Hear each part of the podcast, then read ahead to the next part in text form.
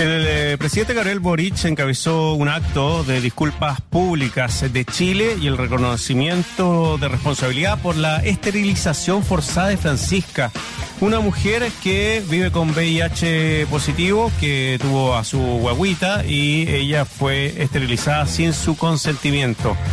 El eh, Centro de Derechos Reproductivos y la organización Vivo Positivo fueron eh, peticionarias del caso presentado ante la Comisión Interamericana de Derechos Humanos. Para hablar de esto, estamos con Sara Araya, ella es integrante de Vivo Positivo. Sara, ¿cómo está? Bienvenida. Muchas gracias por su tiempo. Muy bien, muchas gracias por invitarme. No, encantado, Sara. Oiga, eh, una historia tan cruel y que y que no es única en, eh, en, Chile, por lo menos lo que nos hemos enterado, que hay puede haber otras mujeres que han sufrido este tipo de intervenciones sin su conocimiento. Eh, ¿Ustedes tienen antecedentes de esto? ¿Tienen otras denuncias de mujeres que hayan sido esterilizadas por vivir con VIH? Bueno, en el año 2002 ¿Mm? eh, nosotros hicimos un libro que se llamaba eh, Mujeres chilenas eh, viviendo con VIH y derechos sexuales y reproductivos. había un cuestionario como de 70 preguntas y una sola correspondía a la fertilidad. Y ahí descubrimos que de 100 mujeres, el 37% de ellas había sido esterilizada sin su consentimiento y bajo presión. Después, eh, hace 10 años atrás, eh, realizamos un seguimiento con eh, la publicación de Divinidad Negada, en conjunto con el Instituto de Derechos Sexuales y Reproductivos de Nueva York. Y ahí nos dimos cuenta que seguían pasando estos hechos, que las mujeres seguían siendo violentadas en el derecho a decidir si quieren o no quieren tener hijos. Y mm, y ya estábamos con el caso de Francisca en la Corte Interamericana. El problema que pasó acá es que cuando las mujeres se dieron cuenta de que habían sido atropelladas en sus derechos y que eso era ilegal, muchos casos eh, les faltaba poco para prescribir. Y por la misma visibilidad de las mujeres en donde son discriminadas, eh, muchas de ellas no quisieron llevar el caso a la corte. Oye, Sara, eh, es tremendo lo que dice eh, el tema de esterilizar a una mujer, eh, bueno, que tiene VIH positivo, sin su consentimiento, o presionada también, dicen ustedes. ¿Presionadas por quién? ¿Por el equipo médico de los hospitales? ¿Presionada por las matronas? ¿Por quiénes las presionan? A ver, em, mira, el caso de Rosita es un caso donde ella sufre un embarazo estópico eh, que es un embarazo tubario, eh, va al médico con su marido y, le dice el médico, em, hay que esterilizarte o si no yo no te voy a operar. Y si yo no te opero, tú te mueres. Así que hay que cortar las trompas aquí y esterilizarte definitivamente porque tú no puedes traer hijos al mundo. Ella le dice en, en, ese mismo instante de que existe un protocolo, en ese momento existía el protocolo AZ076 que era para prevenir eh, la infección, eh, el virus de la madre al hijo. Entonces, a él no le importó y le dijo ya, si tú no vas a firmar, firmará tu marido, pero si no firman, yo no te opero y te morirás. Así que en ese, en ese caso firmó el marido y la operaron igual. Así que eh, sí, hay, hay, mucha presión. Hay, otra de que se fue a su maternidad ya porque estaba con trabajo de parto y también le dijeron, si tú no firmas acá, eh, yo no hago tu trabajo de parto. Tú no vas a tener a tu hijo. Ustedes no deben traer hijos al mundo porque son VIH positivos los van a traer a sufrir y a morir. Esas eran las respuestas de los médicos, médicos y matronas. Eso mismo le iba a comentar y se supone que son personas que estudian para esto, que saben que existen terapias que impiden o disminuyen eh, casi a cero el eh, contagio entre madre e hijo. Eh, y que se siga con estas políticas. Eh, en ese momento ellas, bueno, aparte de ser forzadas a firmar esto, no hubo denuncias ante la Fiscalía por esta presión porque no cumple con ninguno de los protocolos que uno hasta entra a cualquier lugar eh, y dice cuáles son los derechos de los pacientes y esto claramente son vulnerados por estos especialistas. Y es... Bueno, esto se denunció ante el Estado en ese momento no recuerdo el nombre del ministro que estaba en el gobierno de Ricardo Lago, y él nos dice ya, yo quiero nombres y, y apellidos para ver quiénes son. O sea, tú no le podías entregar esa información. No, pues. Era confidencial. eh, pero de todas maneras no se hizo nada, se ocultaron todos los casos.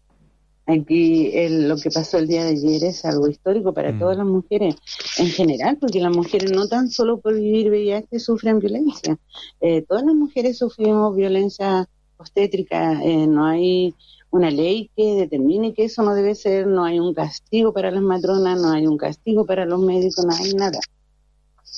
Y, y sigue pasando, y no tan solo en el servicio público, hace poco, un año más o menos, en una clínica privada, eh, una, una mujer se fue, fue a tener a su hijo y no era VIH.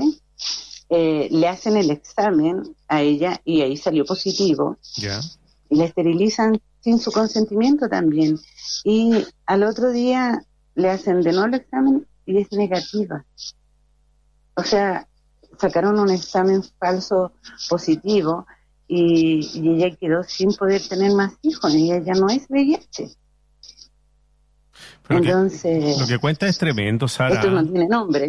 Sí, no tiene, no, te puedo dar el nombre de la clínica porque ella nunca lo dio, pero ella, yo sé, ella ayer estuvo conectada, yo la invité a conectarse y ella está siguiendo su caso. Ah, qué bueno. Eh, es una profesional, entonces ella misma está siguiendo el caso con abogado y todo eso, eh, porque no puede ser, no puede ser que eh, al, al año 2022 estamos siguiendo eh, con atropello a las mujeres en todos su ámbito. Estamos conversando con eh, Sara Araya, ella es integrante de Vivo Positivo. Vivo Positivo fue uno de los eh, de las agrupaciones que respaldaron a Francisca en su demanda al Estado chileno en la Corte Interamericana de Derechos Humanos porque a ella, a Francisca, la esterilizaron después de tener su bebé porque ella era VIH positivo. hablemos de Francisca Francisca y de su historia y cómo fue el trabajo que realizaron ustedes, Sara, después de todo lo que nos has contado, que se sigue produciendo esta violación a los derechos humanos en nuestro país, en clínicas privadas y en eh, hospitales públicos. Hablemos de lo que pasó con Francisca y también eh, la disculpa que hizo el presidente Boric ayer. ¿Cómo, cómo fue tomado por tu agrupación y también por eh, Francisca? Bueno, eh, Francisca está, está feliz, hablamos hace un rato y mm, ella por primera vez durante 18 años eh, la veo contenta, hablando de otra manera, porque ella sabe también que con su caso, estos eh, que sale a la luz pública, eh, esperamos que no vuelva a pasar eh, está conforme con las disculpas, aunque ella tiene clarísimo que no va a volver a tener hijos, que lo que a ella le coartaron no, no puede ser reversible. Y, mm, pero sí, hoy día estaba contenta, hoy día me dijo que se sentía muy aliviada. Em, el presidente Boric ayer se comprometió a que esto no va a suceder más. ¿Ustedes creen que eso puede ser posible o hay una cuestión más profunda dentro de nuestro sistema de salud que hay que modificar, Sara? Mire, em, esto eh, salió a la luz pública en el 2000, en el 2002. Ningún gobierno de esa época eh, ha hecho algo. Nadie. Todo lo contrario, trataron de esconder los casos eh, para cubrir de alguna manera la imagen de la señora Michelle Bachelet, que en ese momento, eh, en algún momento tomaba el cargo de internacional de, la ONU Mujeres. Ya. Eh, y eso para nosotros fue muy triste porque ella siendo mujer, nosotros esperábamos que ella hiciera mucho más, pero a las finales no conseguimos nada con ella, ni con ningún otro gobierno. Yo creo que este gobierno más bonito en la historia. Eh, de hecho, él se acercó, me dio la mano y me dijo que nunca más, mientras él estuviera, nunca más iba a pasar. Y, y sí, yo le creo. Yo creo que ningún gobierno en ningún caso también había estado eh, rodeado de todos sus ministros casi. Faltaron muy poco. Entonces, em, eso no, no lo ha hecho ninguno. Es el primero que lo hace y, y muchas gracias por haberse preocupado de este caso y, haber dado una disculpa pública como se las merecía Francisca. Sí, Sara. Y por parte de ella, esas disculpas venían para todas las mujeres también. Claro, Sara, eh, ¿qué cree usted que tiene que cambiar eh, desde la atención, usted decía, claro, la, violencia obstétrica que sufren, que son denuncias que vienen hace mucho tiempo. Em, ¿Qué debería cambiar en, en, la atención pública? Ya ustedes, hoy las mujeres que viven con VIH, ya son discriminadas en el servicio público de atención. ¿Cómo viven esa discriminación? ¿Y cuáles son los cambios que usted cree que deberían aplicarse? No tiene que haber una atención integral. Eh, creo que el gobierno también se tiene que preocupar un poco más de la sociedad civil que hace un trabajo de hormiga y lo hace gratis.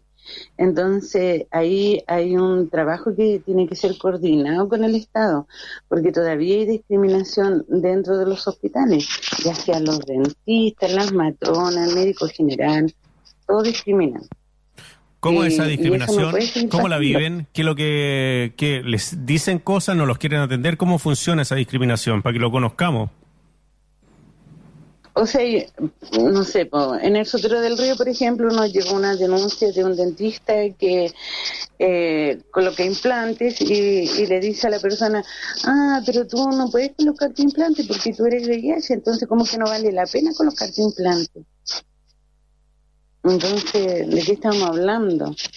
Eh, toda la educación, todo lo que se ha entregado en los hospitales, eh, los médicos nuevos no tienen idea de nada. No, no saben que no tienen que discriminar, eh, no saben que va contra las leyes tratar a una persona VIH positivo mal. Entonces hay que hacer un trabajo nuevamente yo creo que esto tiene que empezar desde el colegio. Enseñarle a los niños una sexualidad responsable, enseñarle de que no deben discriminar a nadie, no tan solo a, las personas VIH, sino a todo el mundo, porque aquí se discriminan por ser mujer, por ser de una etnia, por el estrato social donde viven, por todo. O sea, somos un país discriminador. Sara, eh, subimos que previo a la pandemia el VIH había crecido mucho, sobre todo en jóvenes. De, bueno, eh, eh, no sé si es porque se ha relajado eh, la materia, hay desconocimiento. La triple terapia me parece que se entrega gratuitamente a todas las personas que tienen VIH y que se controlan. ¿Cómo está la situación ahora post pandemia? Le, estaba leyendo hace poquito que se han recuperado, por ejemplo, los test que se realizan, que se realizaban previo a la pandemia, han subido de manera importante y eso es una, una buena señal en el sentido de que la gente sí está preocupada de, su salud. ¿Cómo están viendo ustedes el tema de crecimiento? del VIH en Chile y, bueno, ¿y cómo está todo esto después de la pandemia?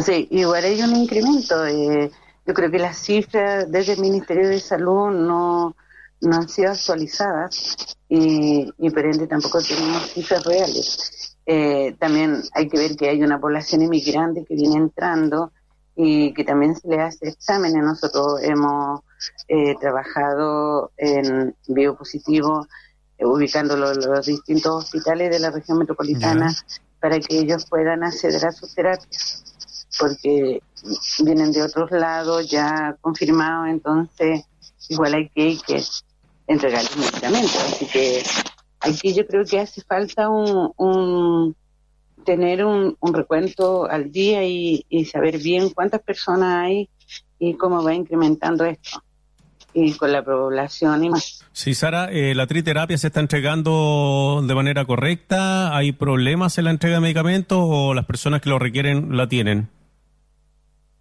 No, aquí no hay, hasta el momento no hemos tenido eh, problemas de entrega de medicamentos. Los medicamentos se entregan gratuitamente para las personas que están en... Entonces ahí está completamente estar descartado la tontería que decía ese dentista de que para qué les van a hacer un implante porque la gente ya puede vivir una vida normal eh, como una enfermedad crónica, el VIH. Eh, Así que qué increíble, qué increíble que suceda eso todavía a esta altura, Sara, como decía usted, que el 2022 estemos viviendo esta situación y con gente que se dedica y estudia eh, una carrera de salud. O sea, uno que no es médico eh, conoce lo que, lo que sucede por, eh, porque ha leído, porque sale en la prensa o por, lo, o, por lo que se informa.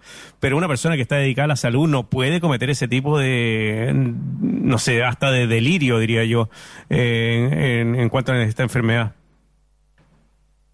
Sí, también tienen que ver con que en la universidad y en los institutos y todas las personas que hemos estudiado salud no te pasan ese fama.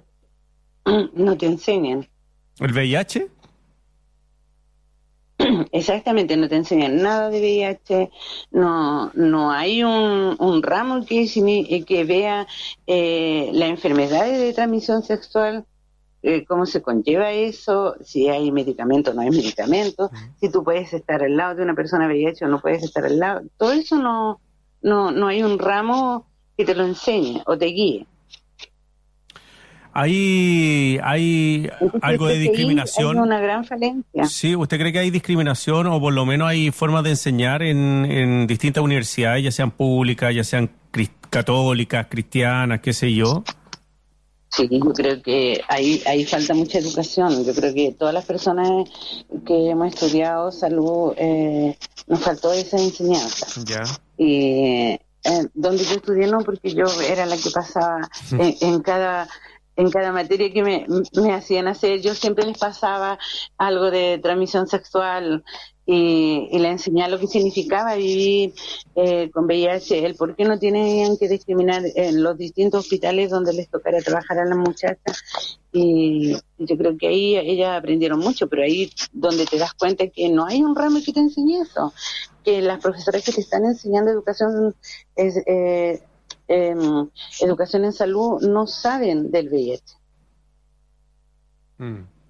Sara Araya, integrante de Vivo Positivo, conversando con nosotros esta tarde en Estación Central de Radio USACH y también de Santiago TV. Sara, un abrazo grande, eh, muchas gracias por el trabajo que realizan ustedes y por el apoyo que le entregan a muchas personas en Vivo Positivo. Yo conozco la organización hace mucho tiempo, así que nada, pues agradecerle y qué bueno que hayan apoyado a Francisca y que sigan apoyando a las mujeres y hombres también y personas, bueno, de distintos géneros que tienen estos problemas y que se acerquen también y de guía para que puedan acceder a los medicamentos que les permite vivir como una enfermedad crónica, pero vivir eh, normalmente su vida. Un abrazo grande, Sara. Cuídese. Un abrazo también para ti. Gracias. Hasta luego.